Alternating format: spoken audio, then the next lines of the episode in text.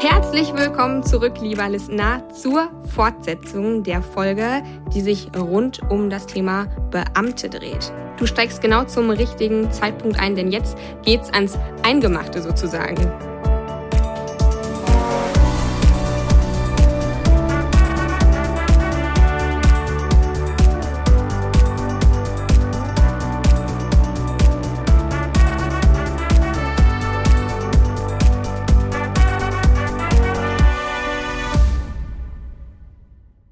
Wir haben bisher eine ähm, gut ausführliche Einleitung schon gegeben und sind jetzt gerade da stehen geblieben, dass wir gesagt haben, hey Mensch, was ist denn eigentlich zu beachten, wenn es rund um das Thema Finanzen und Absicherung geht? Lieber Julian, nimm uns doch da direkt schon mal mit an die Hand und lass uns da weitermachen, wo wir aufgehört haben. Ja, sehr gerne.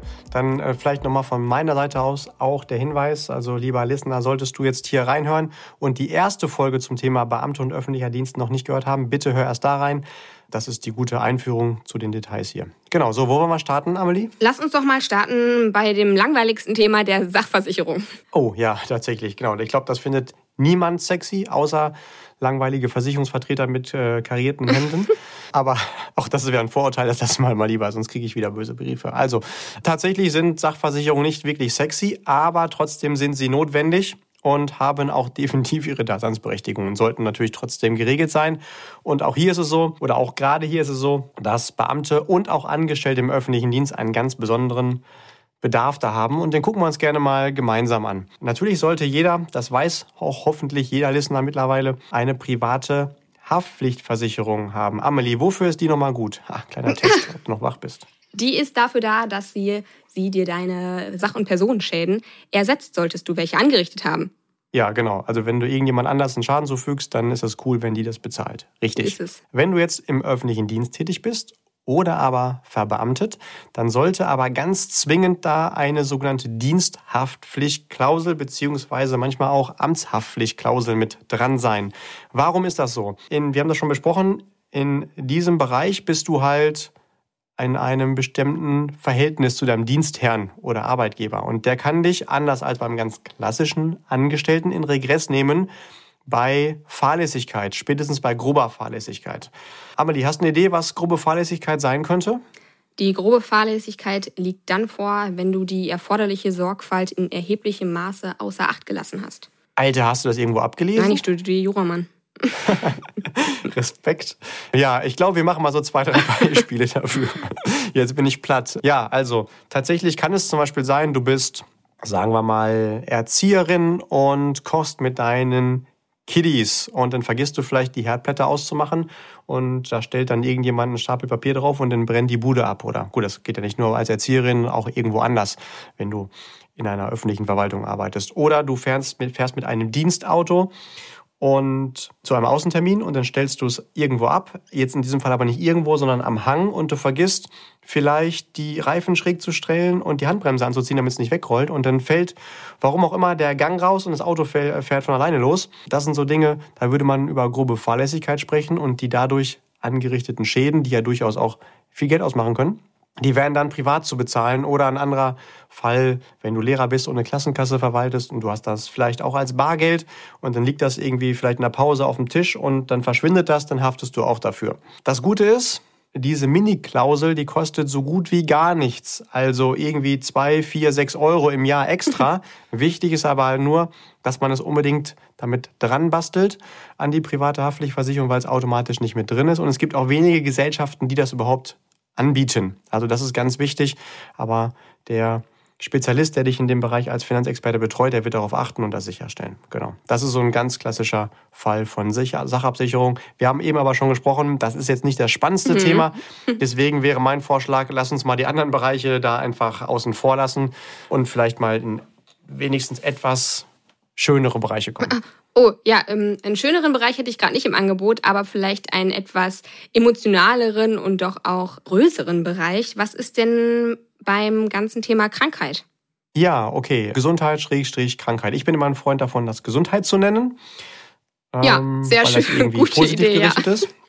Ich wäre persönlich auch dafür, das Ganze Gesundheitskasse oder Gesundheitsversicherung zu nennen und nicht Krankenkasse oder Krankenversicherung, aber das ist schon wieder ein anderes Thema und äh, zeigt schon wieder viel, wie unser Kollektiv so psychologisch tickt. Du weißt, ich beschäftige mich ja gerne mit Psychologie, Erfolg und solchen mhm. Dingen. Und ähm, ja, worauf du den Fokus legst, das kriegst du halt auch. Ne? Deswegen lass uns gerne das Gesundheit nennen, ganz nach dem Motto, ein gesunder Mensch, der hat tausend Wünsche, ein Kranker aber nur einer, ähm, sollte man dafür sorgen, dass äh, wenn mal etwas nennen wir es mal, Mangel an Gesundheit eintritt, dass das zumindest nicht noch finanzielle Folgen hat. Und da das größte Thema auf jeden Fall, das weiß auch wieder jeder, ist natürlich die Berufsunfähigkeitsversicherung. Machen wir direkt wieder einen Test, Amelie. Berufsunfähigkeitsversicherung in ein, zwei Sätzen. Was würdest du sagen? Das ist die Absicherung, deine private Absicherung, die dann greift, wenn du deinen Beruf aus gesundheitlichen Gründen nicht mehr ausüben kannst. Ja, genau, das Ersatz für dein Einkommen, wenn der Arzt sagt, das geht jetzt nicht mhm. mehr.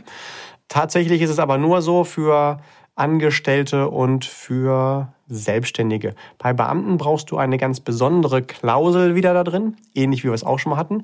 Du schnappst dir ganz klassisch eine Berufsunfähigkeitsversicherung und haftest da dann aber noch eine Dienst- Unfähigkeitsversicherung dran. Bitte nicht verwechseln mit der Diensthaftpflichtklausel, die so ähnlich klingt, die wir eben hatten.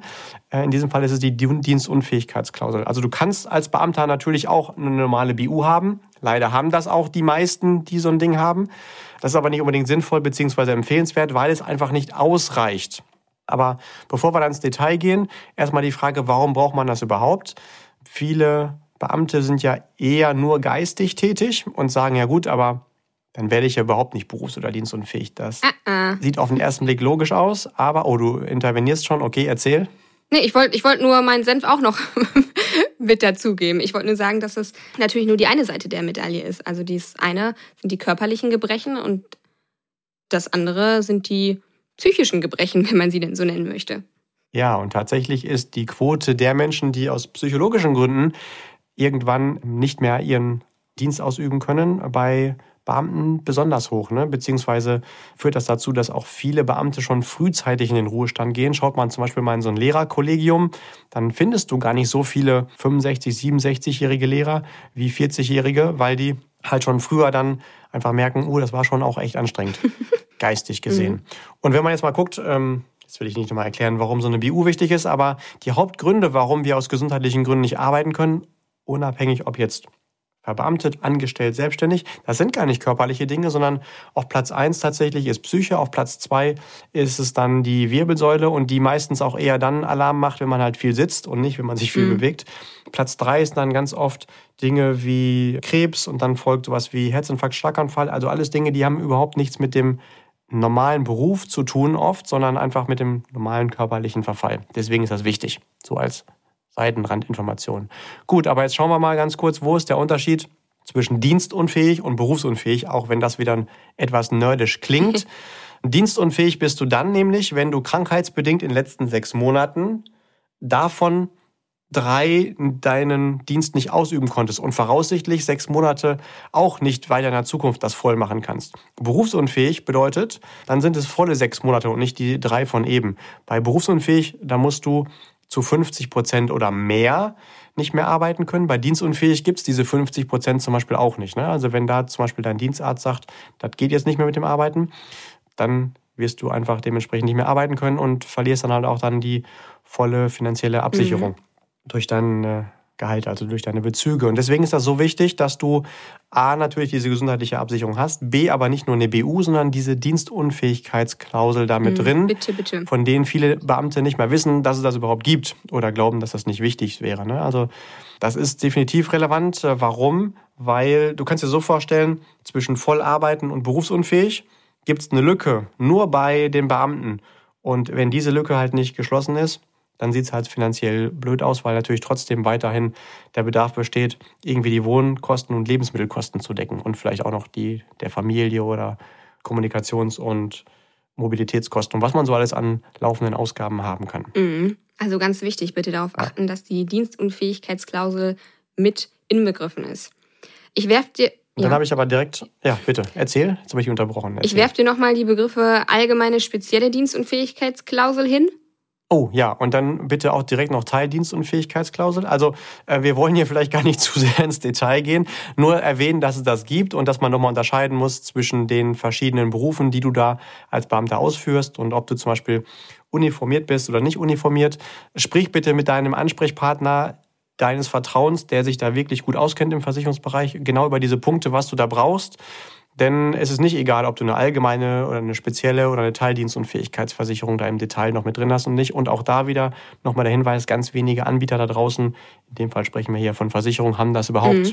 Ich habe aber auch direkt nochmal wieder einen guten Punkt. Hey!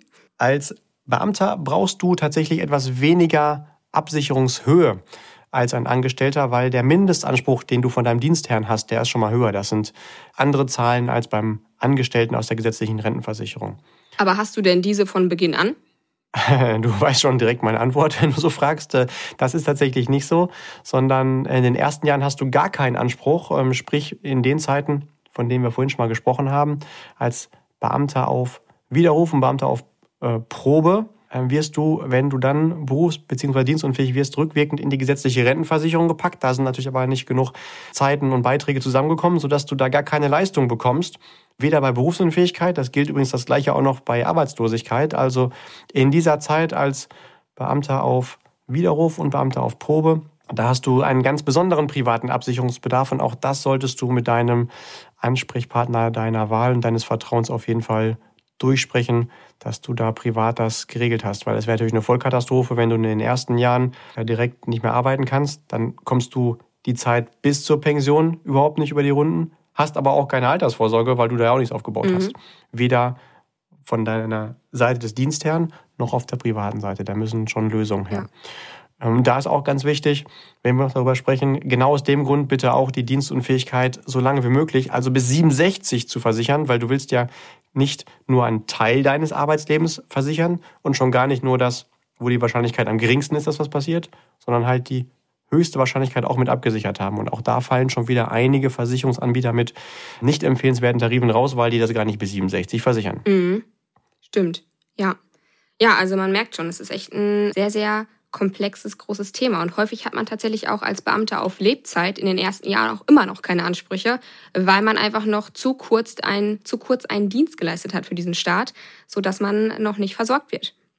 Ja, das ist zwar nicht cool, aber es ist so, wie es ist. Also es gibt ja diese drei Regeln, die du auf jeden Fall äh, eingehen solltest oder berücksichtigen solltest, wenn du glücklich sein möchtest. Erstens, nimm an, was ist und das beschwer dich nicht darüber, sondern es ist halt einfach so. Du kannst es eh nicht ändern.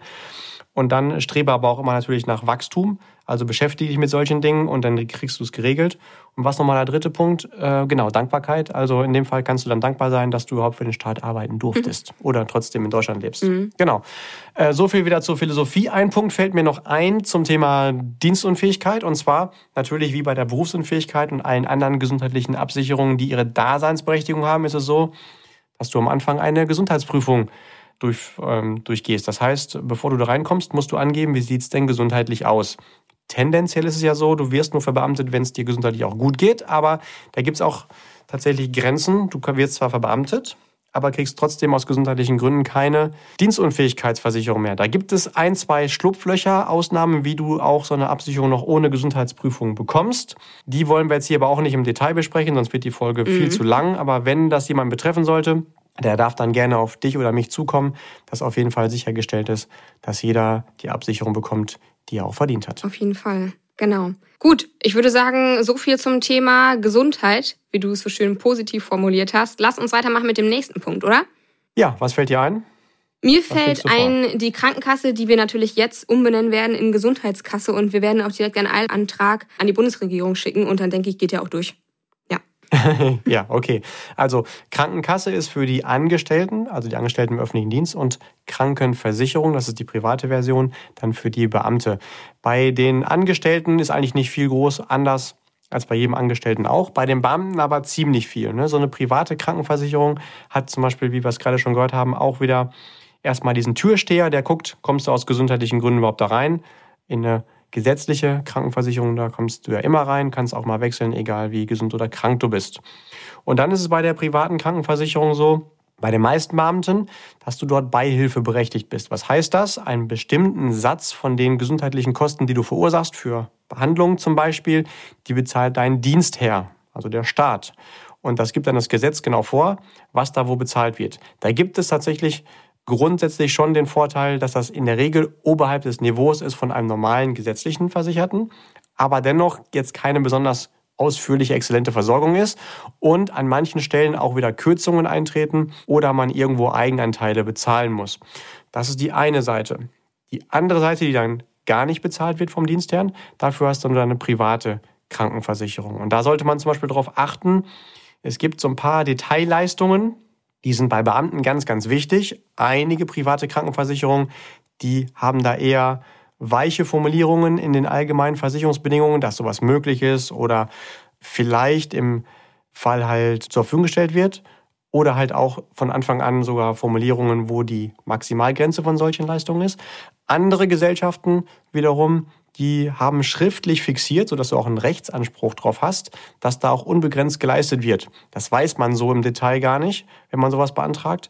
Und merkt man auch erst dann, wenn man verschiedene Anbieter miteinander vergleicht. Und gerade ich will jetzt mal keine Namen nennen, aber mir fallen so ein, zwei Versicherungsanbieter für private Krankenversicherung ein, die bei Beamten sehr beliebt sind und möglicherweise dieses Wort Beamte auch schon mit in ihrem Wort, äh, also in dem Namen drin haben. Ähm, da haben wir ganz oft diese weichen äh, Formulierungen. Das ist nicht so richtig cool, weil wenn es drauf ankommt und es mal richtig teuer wird, dann äh, hat man halt keinen Rechtsanspruch darauf. Ne? Und dann hängt das davon ab, ob man das bekommt oder nicht, wie zum Beispiel finanziell die Gesellschaft zu diesem Zeitpunkt gerade aufgestellt ist. Mhm. Das ist natürlich Kernschrott, ja. Oder man sollte zum Beispiel auch darauf achten, dass diese private Krankenversicherung, die ich habe, nicht nur cool ist, solange ich verbeamtet bin, sondern es kann ja auch sein, dass ich irgendwann mal, ist jetzt auch egal warum, in die Privatwirtschaft wechsle, vielleicht weil ich äh, keine Lust mehr auf das Beamtentum habe oder eine tolle Chance bekommen habe oder einfach irgendwie in ein anderes Bundesland wechsle und es nicht anders ging, dann sollte die private Krankenversicherung auch dafür geeignet sein, auch in der Privatwirtschaft fortzuführen. Auch das ist unterschiedlich in den Tarifen. Mhm. Dann fällt mir noch ein zum Thema private Krankenversicherung, dass wir natürlich diese Gesundheitsprüfung haben und je älter du bist, desto schwieriger ist es da reinzukommen, weil wir natürlich alle unsere Wehwehchen irgendwann ansammeln. Du kannst aber direkt zum ersten Zeitpunkt, wenn du weißt, dass du irgendwann mal eine private Krankenversicherung brauchst, dir schon eine Anwartschaft dafür sichern und die kostet dann auch nur ein Euro im Monat. Zum Beispiel gibst du dann deinen Gesundheitsstatus einmal an, wenn du gesund bist, zahlst einen Euro im Monat und hier kannst hinterher dann das losziehen, wenn du dann da rein willst, ohne dass du dann nochmal den quasi Striptease machen musst und dann nochmal erzählst, was in der Zwischenzeit schon alles so passiert ist. Das ist gerade für diejenigen sehr, sehr interessant und wichtig, die vielleicht erstmal ein Studium machen, Beispiel Lehramt, wo man ja keine private Krankenversicherung braucht, aber dann weiß, irgendwann brauchst du die und dann machst du es direkt im ersten Semester, dass du dir so eine Anwartschaft sicherst. Mhm. Das finde ich auch so verrückt. Das wusste von meinen Kunden vorher niemand mit dieser 1 Euro Anwartschaft. Das ist ja, ich finde das so, ich finde es auch so cool an diesem Modell Podcast, dass man einfach damit solche Sachen einfach irgendwie nach, nach draußen tragen kann, weil es ist ja nun wirklich, es ist kein finanzieller Aufwand. Das ist sowas von sinnvoll, das zu machen, solange man noch gesund ist. Das ist auch kein riesen Zeitaufwand. Das sind einfach so coole kleine Stellschrauben, die man drehen kann und die man auch heute schon in der Hand hat. Und das finde ich super, super cool. Und das ist auch ein ganz, ganz großer Vorteil tatsächlich der Beamtenanwärter. Und das sollte, da kann ich jedem nur zurufen, nutzt das für euch, weil wir haben alle nicht vor, krank zu werden, aber es passiert dann doch ganz, ganz vielen. Also wenn du gerade studierst und weißt, du wirst irgendwann mal verbeamtet werden oder du kennst Menschen auch, die das zutreffen sollte und die sagen, ich will das nicht, weil ich kann mir diese 1 Euro im Monat nicht leisten. Ja, dann zahle ich die. Sag mir Bescheid, ich bezahle das. Äh. genau, also du oder ich oder wir machen Hälfte, Hälfte, genau. Äh, also das ist wirklich lächerlich, aber so unfassbar wertvoll. Das weiß man aber erst dann zu schätzen, wenn man in eine private Krankenversicherung rein möchte, die Gesundheitsfragen ausfüllt und dann merkt, oh. Mist, genau, da war ja mal was. Ja. ja. Und da vielleicht auch nochmal ähm, auf der Tonspur hier direkt der Hinweis, wenn du studierst und du hast mal keinen Bock, eine Klausur zu schreiben, was natürlich menschlich ist und auch natürlich du und äh, ich, Amelie, wir haben das nie gemacht, aber vielleicht kennen wir irgendjemanden, wo das auch mal so gewesen sein könnte. Wenn du dann zum Arzt gehst und sagst, hey, ich habe eine Klausur zu schreiben, äh, bitte schreib mal irgendwas auf, bitte, bitte, bitte achte darauf, dass der niemals auf so einen Zettel drauf schreibt, ja, aus psychologischen Gründen gerade nicht in der Lage, die Klausur oh, mitzuschreiben. Ja. Oh, da steht ja. da vielleicht nicht direkt psychologisch, aber zum Beispiel Burnout oder Überlastung oder ähnliches. Damit wirst du nie wieder in diese Gesundheitsthemen reinkommen, die wir eben hatten, Dienstunfähigkeit oder private Krankenversicherung. Dann soll der da draufschreiben, äh, keine Ahnung, irgendwie eiteriger Fußpilz oder was auch immer.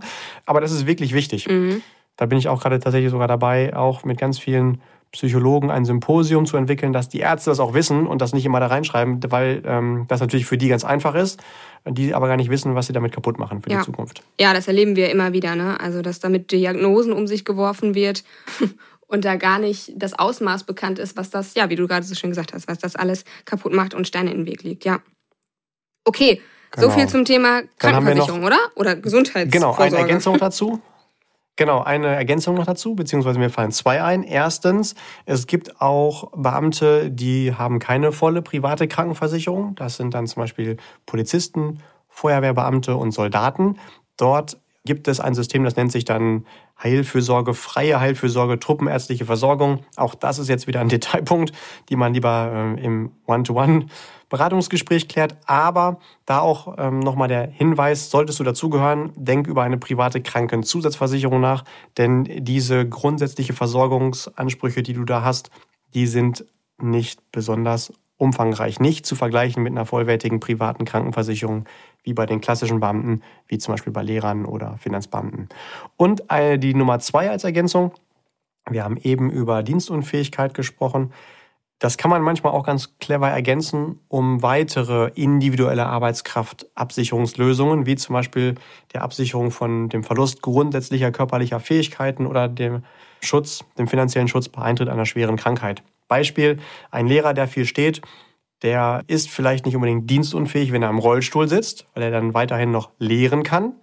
Aber hätte er eine Grundfähigkeitsversicherung als Ergänzung gemacht, Ganz viele Lehrer machen das auch gerne immer so 50-50. Dann hat er die Grundfähigkeit stehen verloren und die würde dann zahlen, auch wenn er gar nicht unbedingt vielleicht dienstunfähig ist, je nachdem im Detail, wie man das dann mhm. bewertet. Mhm.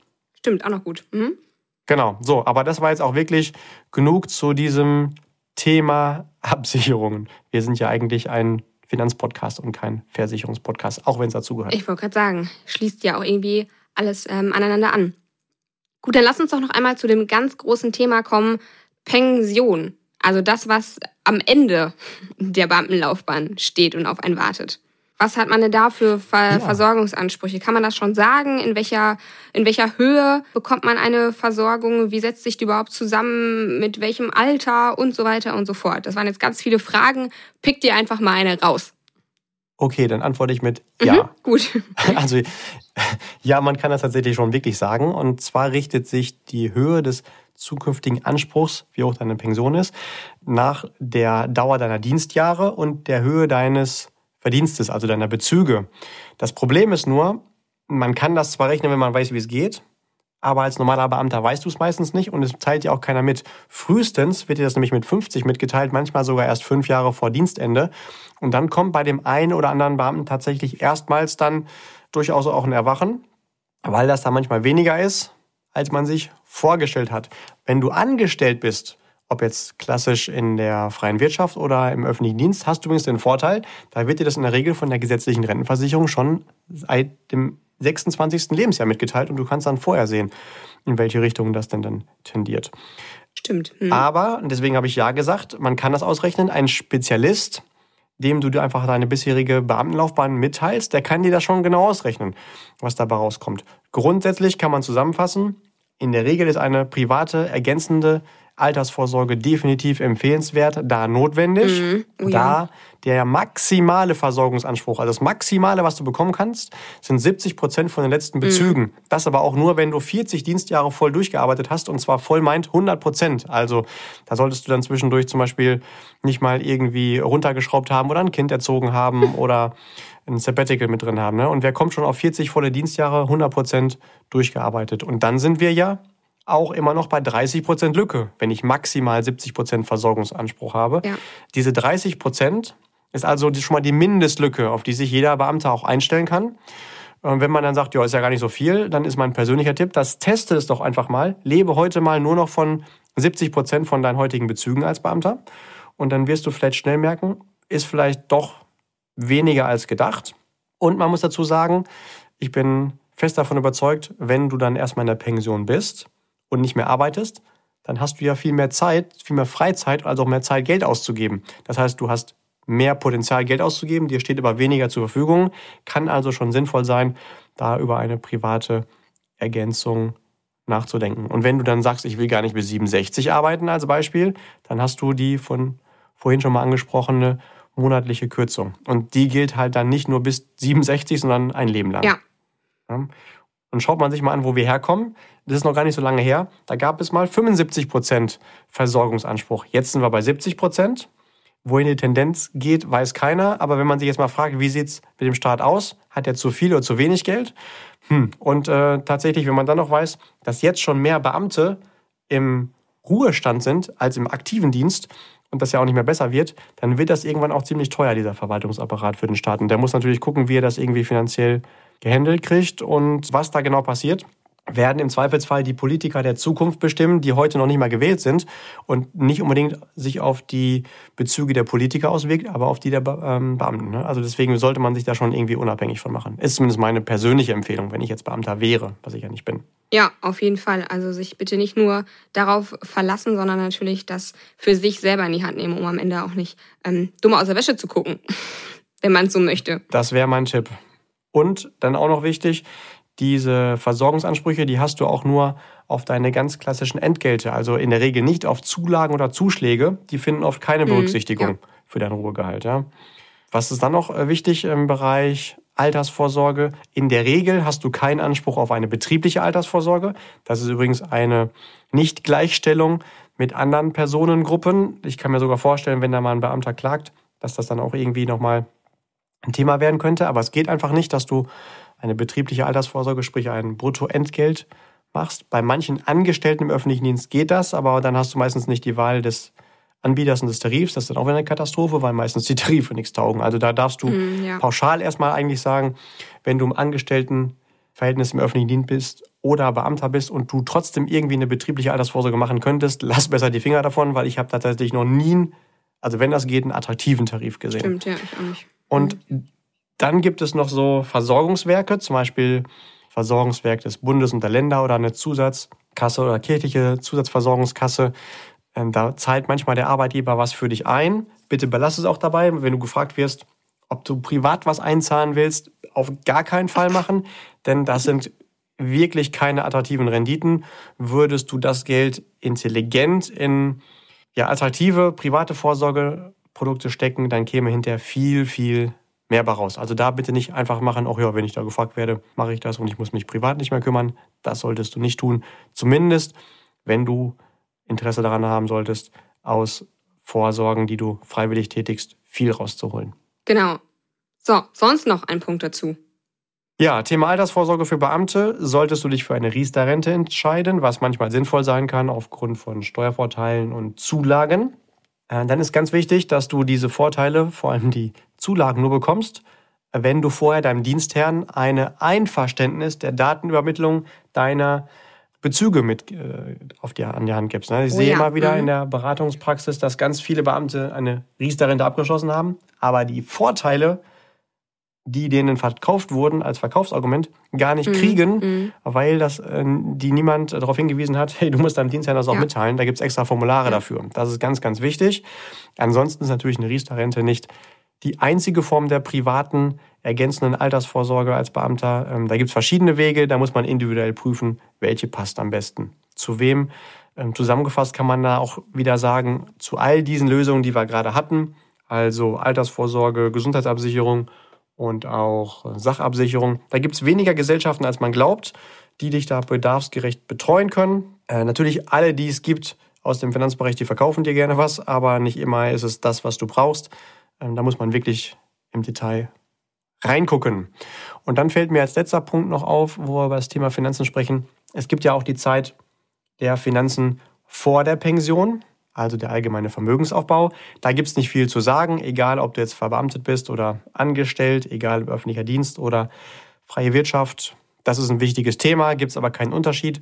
Solltest du zu dieser Personengruppe dieses Podcasts gehören, also Angestellter öffentlicher Dienst und oder Beamter, dann hast du von deinem Arbeitgeber, deinem Dienstherrn Anspruch auf 6,65 Euro hey. Zuschuss als vermögenswirksame Leistung im Monat. Genau, das ist dafür, dass du möglichst schnell Millionär wirst. Trommelwirbel. Ich weiß, das ist jetzt ja. gigantische 6,65 Euro, genau. Aber wenn du sie schon geschenkt bekommst, nutze sie weise. Und auch da gilt immer, wie bei jedem anderen Sparplan bitte nur in Produkte, die nicht gigantisch hohe Kostenbelastung haben, wie so ein Bausparvertrag, der zum Beispiel, der disqualifiziert sich da, obwohl da viel vermögenswirksame Leistungen reinfließen. Und noch viel wichtiger tatsächlich, dass die Renditechance dort auch deutlich oberhalb der Inflation liegt, also deutlich oberhalb zweieinhalb Prozent. Sonst äh, zahlst du zwar ein, aber betreibst Kaufkraftverlust. Und das solltest du natürlich bei mittel- und langfristigen Sparplänen und auch bei der Altersvorsorge vermeiden. Unbedingt. So ist es. Gut, damit schließen wir das Kapitel Pension, oder? Ja, ich denke, das reicht. Da gibt es noch viele weitere Punkte, die lieber immer im persönlichen Gespräch mit dem Ansprechpartner des Vertrauens klären, sonst ufert das hier aus. Ich wollte gerade sagen, und es ist ja sowieso ganz, ganz wichtig, individuell dann zu schauen, wie es bei dir aussieht. Und da kann man noch so viel sich vorher angelesen haben und gehört haben. Am Ende ist das eine Einzelfallprüfung, wie denn deine Situation genau aussieht. Okay, ich würde einmal ganz gerne noch mit dir über das Thema, wie nenne ich es denn? Ich werde immer mal wieder damit konfrontiert, Mensch, wir Beamte, wir haben doch das rundum sorglos Paket. So, und stimmt, deswegen heißt sogar die Folge auch, wie sie heißt, weil das immer wieder das ist, was so vorherrschend irgendwie in den Köpfen ist. Das denken sowohl die Beamte als auch die, die vielleicht gar nicht zu der Personengruppe gehören, aber über die Beamte. Ist denn, jetzt haben wir es ja schon so, auch schon so ein bisschen gehört, aber woher kommt das und kann man das Ganze noch so stehen lassen? Ja, dann lass uns doch da über diese Frage mal den Stempel machen, die größten Irrtümer im Beamtentum. Also, beziehungsweise über das mm, Beamtentum, ja. nicht Genau. Was mir da auf jeden Fall einfällt, gerade wo du sagst, ist, ähm, relativ häufig ist es so, äh, dass man sich im Kollegium umhört, Mensch, wie regelst du das mit dem und dem Finanzthema? Und wenn der dann sagt, ja, ich bin bei der und der Gesellschaft, dann rennen da irgendwie alle anderen auch hin. Komischerweise fragt aber nie jemand, Mensch, welche Unterwäsche trägst du denn? Und dann tragen auf einmal alle die gleiche Unterwäsche. Also da macht man sich manchmal doch tatsächlich ein bisschen leicht. Und es gibt da so ein, zwei Gesellschaften, die fischen auch gerne in diesem Bereich. Manchmal stehen die auch schon direkt, wenn du am Ende deines Studiums bist äh, im Bereich, wo klar ist, dass du später Verbeamte wirst, direkt irgendwie an der Uni und erzählen dir einen von, ja, äh, wir sind the one and only. Da muss man echt aufpassen. Also bitte nicht da einfach äh, dahin rennen, wo alle hinrennen. Äh, meistens sind nämlich diese ein, zwei Gesellschaften weder besonders leistungsstark noch besonders günstig. Ich hätte jetzt fast gesagt, ich habe eine Idee, welche, wenn man es mit Autos vergleicht, welche Automarke das sein könnte. Das lasse ich jetzt aber lieber. Äh, sonst gibt es da hinterher auch Ärger. ähm, also da äh, bitte aufpassen. Ja, ich glaube, das könnte eine teure Folge diesmal werden. Ja, was gibt es sonst für Irrtümer? Ähm, ganz oft, das kommt jetzt nicht vom Beamten, sondern eher von Nichtbeamten. Ja, die haben es ja gut, die zahlen keine Steuern. Nein, liebe Angestellte, ein Beamter zahlt bei gleichem Einkommen den, auf den Cent genau auch die gleichen Steuern, um da hier mal jetzt für alle Mal mit diesem Vorteil mhm. aufzuräumen. Äh, unabhängig davon, ob du angestellt bist, ob du beamtet bist, ob du selbstständig bist. Du zahlst nur dann keine Steuern, wenn du das illegal machst. Das ist aber hier definitiv nicht unsere Empfehlung, weil irgendwie will ja auch erstens äh, unser ganzer Freizeitpark, in dem wir so schön sicher leben dürfen, bezahlt werden. Und zweitens, von irgendwas wollen ja auch die Bahnen bezahlt werden. Denn die Steuern, die wir zahlen, das ist ja das, wo dann zum Beispiel auch die Polizei und die Lehrer mhm. von bezahlt werden. Und die brauchen mhm. wir alle.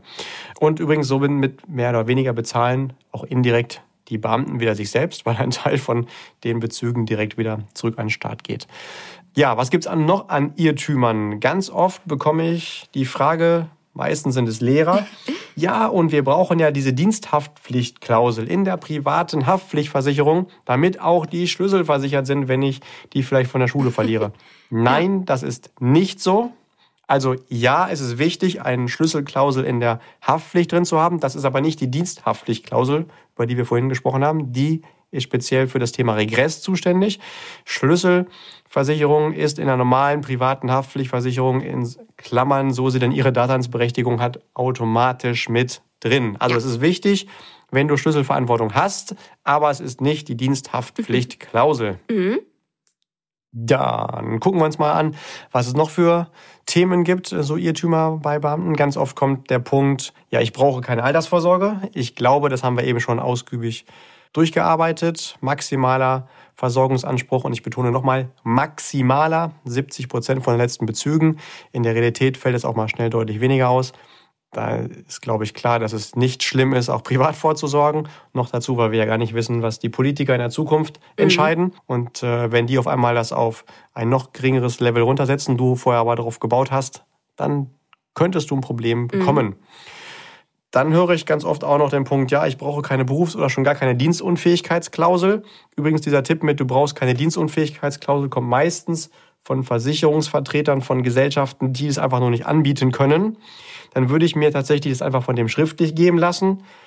Und dann ist auch alles gut, weil solltest du dienstunfähig werden, aber nicht berufsunfähig, sodass dann deine BU nicht zahlt von dem lieben Versicherungsverkäufer, dann haftet der nämlich persönlich. Also mindestens das würde ich tun, wenn jemand sagt, BU kannst du machen, die U brauchst du nicht. Ja, mhm. stimmt, großer Punkt. Ja. Ja, zusammengefasst Und sind das ja echt schon ganz, ganz viele Punkte, die aufzeigen, hey Mensch, aufgepasst, das rundum sorglos Paket hat dann doch auch Löcher, ne? Ja, ich glaube, das rundum sorglos Paket, ich bin Beamter, muss mich um nichts kümmern, das gibt es nicht. Ganz mhm. im Gegenteil. Ja. Ich behaupte sogar, du hast da ganz schön viel mehr Verantwortung und solltest dich in verschiedenen Bereichen ganz separat kümmern. Nicht, dass du das jetzt jeden Tag machen musst, aber so ein, zwei Mal im Leben sollte man sich da schon vernünftig aufstellen. Und ähm, so hast du eher so ein, ja, ich kümmere mich mal darum, weil es der Staat nicht an jeder Stelle tut, Paket. Oh ja, genau. Und was da dann auch noch wichtig ist, ich merke, dass gerade auch Beamte sehr, sehr kostensensibel sind in dem einen oder anderen Bereich würde ich nicht danach gucken, was am günstigsten ist. Oder nennen wir es hier mal lieber am billigsten. Also nicht das Schlagwort Geiz ist geil, sondern eher Sicherheit und finanzieller garantierter Erfolg ist geil. So würde ich es eher machen. Und da würde ich lieber manchmal auch zwei Euro mehr dafür investieren. Ähm, stell dir vor, du kaufst ein Auto und du kannst entscheiden, kaufst ein Airbag für 10 Euro oder ein Airbag für 1000 Euro. Natürlich willst du lieber 10 ausgeben, aber mit wo mit willst du lieber vor die Wand fahren? So, ne? Natürlich ist jetzt die Differenz hier nicht 10 und 1000 Euro, äh, aber da sollte man schon ein Gefühl dafür entwickeln, ein sehr attraktives Preis-Leistungs-Verhältnis anzustreben. Ja, genau. Ganz wichtig. Gut, okay, gute Zusammenfassung. Eine Frage habe ich noch an dich, die schließt so ein bisschen an, naja gut, jetzt haben wir die Folge spontan mal zweigeteilt, damit wir das Ganze hier nicht ähm, zu lange machen. Aber da müsstet ihr nochmal in die erste Folge reinhören, wenn ihr das noch nicht gemacht habt. Da haben wir zum Beispiel über das Thema gesprochen oder über den Nachteil, wenn man so möchte, dass das Einkommen gedeckelt ist. Also, dass man erstens heute schon weiß, was man wann verdient und dass das auch nach oben hin keinen Spielraum hat. Wie ist es denn, wenn ich jetzt zum Beispiel sage, okay, das reicht mir aber nicht, sowohl vielleicht vom Einkommen her, also von dem, von den Bezügen, die ich bekomme, als auch, das kann ja auch sein, dass man sagt, boah, mir ist meine Tätigkeit vielleicht zu einfältig, ich habe Bock, vielleicht noch was anderes beruflich zu machen. Ist das möglich? Also kann auch ein Beamter eine Nebentätigkeit ausüben oder ist er da auch in den starren Fängen des Staates, wenn man so möchte, und hat die Möglichkeit nicht? Das Gute bei Beamten ist, es ist ja alles geregelt. Und in diesem Fall auch das hier. Da gibt es grundsätzlich keine Einschränkungen. Also du darfst gerne auch ein Zusatzeinkommen parallel fahren unter der Bedingungen, dass es dich erstens in deiner Ausübung als Beamter oder als Angestellter im öffentlichen Dienst nicht einschränkt, also du da trotzdem voll leistungsfähig bist. Und es darf auch nicht im Widerspruch zu deiner Tätigkeit sein oder eine Wettbewerbstätigkeit sein. Also wenn du Soldat bist, dann ist natürlich schon für sich selbst sprechend, dass du parallel nicht auch als Söldner irgendwo nochmal unterwegs sein darfst. Das wäre dann Widerspruch der Tätigkeit, aber ansonsten ist das gar kein Problem. Wichtig ist auf jeden Fall, dass du mit deinem Dienstherrn sprichst und dir eine schriftliche Genehmigung dafür einholst. Okay, aber das klingt ja erstmal positiv. Also ich habe die Möglichkeit, gut, man muss es natürlich in Absprache machen und ähm, ich habe nicht komplette Narrenfreiheit, aber ja, in Ordnung in der Regel möchte man oder gehe ich ja auch mal davon aus, dass die allermeisten jetzt keine komplett widersprüchliche Tätigkeit ähm, ausüben möchten ähm, und natürlich auch ihre Hauptberuflichkeit oder ihren Dienst, den sie eben ausüben, jetzt auch nicht dadurch vernachlässigen möchten. Aber das sind doch erstmal positive Nachrichten. okay, hast du abschließend noch einen Tipp an alle Beamte oder die, die es werden wollen oder die im öffentlichen Dienst tätig sind oder es sein möchten? Wir haben jetzt in unseren beiden Folgen auf jeden Fall zusammen erarbeitet, dass ein Beamtenverhältnis sehr, sehr viele Vorteile haben kann, möglicherweise aber auch ein paar Einschränkungen oder Nachteile. Das sollte einfach zu deiner Persönlichkeit passen. Du kannst dir vorstellen, wenn du eine Person bist, der zum Beispiel Sicherheit und Beständigkeit sehr wichtig ist, dann passt es gut zu dir. Bist du eine Person, der Selbstständigkeit, Unabhängigkeit, Flexibilität, Agilität oder vielleicht auch ja so Lebensstil, Integrität, also verschiedene Lebensbereiche miteinander kombinieren, sehr wichtig ist, kann das durchaus an seine Grenzen stoßen. Die Herausforderung ist, dass du das nicht immer weißt, also bewusst, hast, was dir entspricht. Da solltest du auf jeden Fall dich vorher mit einer Persönlichkeitsanalyse beschäftigen. Wer bist du und welches Arbeitsverhältnis passt da gut zu mir? Wenn da jemand äh, sagt, hm, wo kriege ich denn so eine Persönlichkeitsanalyse her? Gerne auf mich zukommen, machen wir gemeinsam. Stimmt, guter Punkt. Was hm? habe ich noch als Tipp? Hm? Wenn du Beamter auf Lebenszeit wirst, dann logischerweise hast du nicht mehr den Bedarf der gesetzlichen Rentenversicherung. Vielleicht hast du vorher aber schon mal eingezahlt, weil du vorher irgendwann mal angestellt gewesen bist. Du hast dann die Chance mit einem speziellen Formular, das nennt sich Formular V9000, ist natürlich alles wieder schön geregelt, das, was da bisher eingezahlt wurde, wieder rauszubekommen. Mhm. Und das Geld angelegt, intelligent, da kommt was ganz anderes bei raus, als wenn es da weiter vor sich her schlummern würde. Ist auch mal mein Tipp oder kann man auch mal gemeinsam machen, so eine Rückforderung. Können wir fast noch auf die Vorteilsseite Was? schicken. Ja, genau. Also das betrifft aber nur diejenigen, die vorher in die ja. gesetzliche Rentenversicherung ja, ja, eingezahlt mhm. haben, bevor sie Beamte auf Lebenszeit geworden sind. Ja, ähm, was auch ganz viele nicht wissen, äh, Beamte, die eine Familie haben, alle Familienangehörigen, also Ehepartner und Kinder, die haben auch einen Beihilfeanspruch, selbst dann, wenn die nicht unbedingt in einer privaten Krankenversicherung sind. Äh, in manchen Bereichen macht das durchaus Sinn, auch mal da zu gucken, was habe ich denn da noch für Möglichkeiten bezahlt zu bekommen. Das erklärt auch gerne mal ein Experte für Krankenversicherung für Beamte. Mhm. Dann haben wir vorhin über das Thema Dienstunfähigkeit gesprochen und wie wichtig das sein kann, sowas zu haben. Aber hier gilt genauso wie bei der privaten Krankenversicherung, wenn ich rein will, muss ich meinen Gesundheits Status, meinen aktuellen erklären. Und wenn ich mir vorher schon was Komisches angesammelt habe, komme ich vielleicht nicht mehr rein oder nur noch mit schlechten Bedingungen.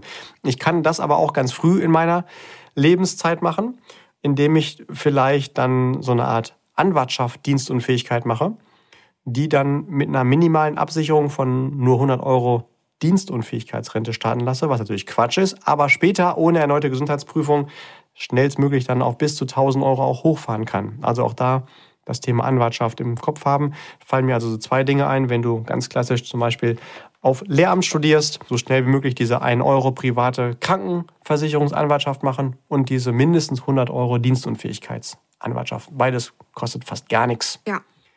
Und zusammengefasst, um mir jetzt auch mal die Schleife drum zu machen, wäre mein Tipp, finde einen Ansprechpartner, der erstens ausgewiesener zertifizierter Experte für Beamte und öffentlichen Dienst ist. Zweitens, idealerweise auch nicht nur für eine Gesellschaft arbeitet, sondern Zugriff auf ganz viele hat und die dann für dich vergleichen kann, um zu gucken, was passt denn am besten zu deinen Wünschen, Bedürfnissen und individuellem Leben. Und drittens, persönlicher Tipp noch, achte darauf, dass der vielleicht nicht schon 55 aufwärts ist. Warum? Weil du willst ja mit dieser Person vertrauensvoll die nächsten Jahrzehnte zusammenarbeiten. Du willst ja, dass du einmal jemanden hast, der weiß, wer du bist, was dir wichtig ist, und nicht alle zwei Jahre jemand anderes das wieder erzählen muss. Das heißt, der darf auch gerne noch jung sein, so dass ihr dann gemeinsam auch die nächsten Jahre erfolgreich Seite an Seite geht und du immer weißt, da ist jemand, der kennt dich, der versteht dich und der weiß, was dir wichtig ist. Mhm. Ja, und natürlich, ähm, wie du es auch schon gesagt hast, aber ich finde es nochmal ganz wichtig zu betonen, setz dich mit deinen Werten und Wünschen auseinander und was sind deine Ansprüche an dein Arbeitsleben und passt da ein Beamtenverhältnis zu oder ein Angestelltenverhältnis im öffentlichen Dienst? Ist das das, was du möchtest oder auch nicht? Passt es gut zu dir? Und wenn dem so ist, total gut. Wenn es nicht so ist, aber auch total gut. Der Markt hält da ja genug bereit. So, lieber Julian, hast du noch irgendwas hinzuzufügen? Ist noch irgendwas, was dir auf der Seele brennt.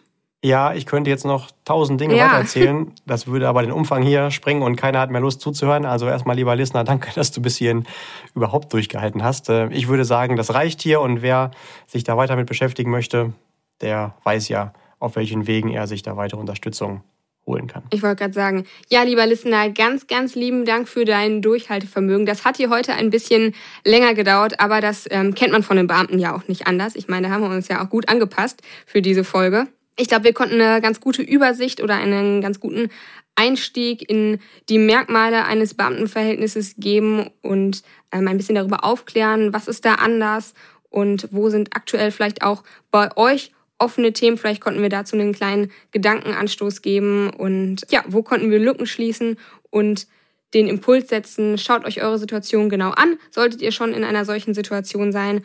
Wenn ihr Fragen habt, kommt gerne auf uns zu. Das wisst ihr auch von den anderen Folgen auch schon. Genau. Und folgt bitte nicht dem Irrglauben. Wir haben als Beamte oder ihr habt als Beamte das rundum sorglos Paket. Dem ist nämlich nicht so und schaut immer wieder regelmäßig, wie ist euer Bedarf und wo solltet ihr privat, damit ihr tatsächlich auch sorglos durchs Leben gehen könnt, wo solltet ihr privat mit anpacken. Genau, lieber Julian, hast du noch irgendwas, was du noch dazu sagen möchtest? Aus, äh, mal abgesehen von dem, was du gerade schon gesagt hast. Ich möchte mich sehr, sehr gerne nochmal ganz explizit an alle Menschen richten, die im öffentlichen Dienst tätig sind und auch ähm, die Beamte sind. Denn ähm, euch gehört aus meiner Sicht ein ganz, ganz, ganz dickes Dankeschön an dieser Stelle nochmal oh, dafür, ja. dass ihr dafür sorgt, dass unser System mhm. so gut funktioniert, wie es ist und dass wir hier in einem sicheren Staat leben können, dass alles seine Ordnung hat, dass alles geregelt ist, dass nichts aus den Ufern gerät und dass ihr einfach das ganze große Ding hier am Laufen haltet. Das ist ein wirklich, finde ich, wertvoller Beitrag für uns alle. Nochmal tausend Dank dafür, dass ihr euch da so engagiert. Danke auch zum Beispiel, dass mir überhaupt jemand beigebracht hat, wie man liest und schreibt und rechnet und ähm, all diese Dinge. Bitte denkt alle daran, die sich jetzt angesprochen fühlen, ihr habt auch finanziell gesehen ganz besondere Bedürfnisse. Achtet ein bisschen darauf. Ganz lieben Dank fürs Zuhören. Wie immer verabschiede ich mich gerne mit den Worten Keep growing und bleibt gesund, auch finanziell. Macht's gut, bis zur nächsten Folge. Euer Julian. Auch von mir, lieber Julian, danke dir für deine Zeit und für deine Erklärung. Lieber Listener, bleib gesund und wir freuen uns auf die nächste Folge. Bis ganz bald. Tschüss.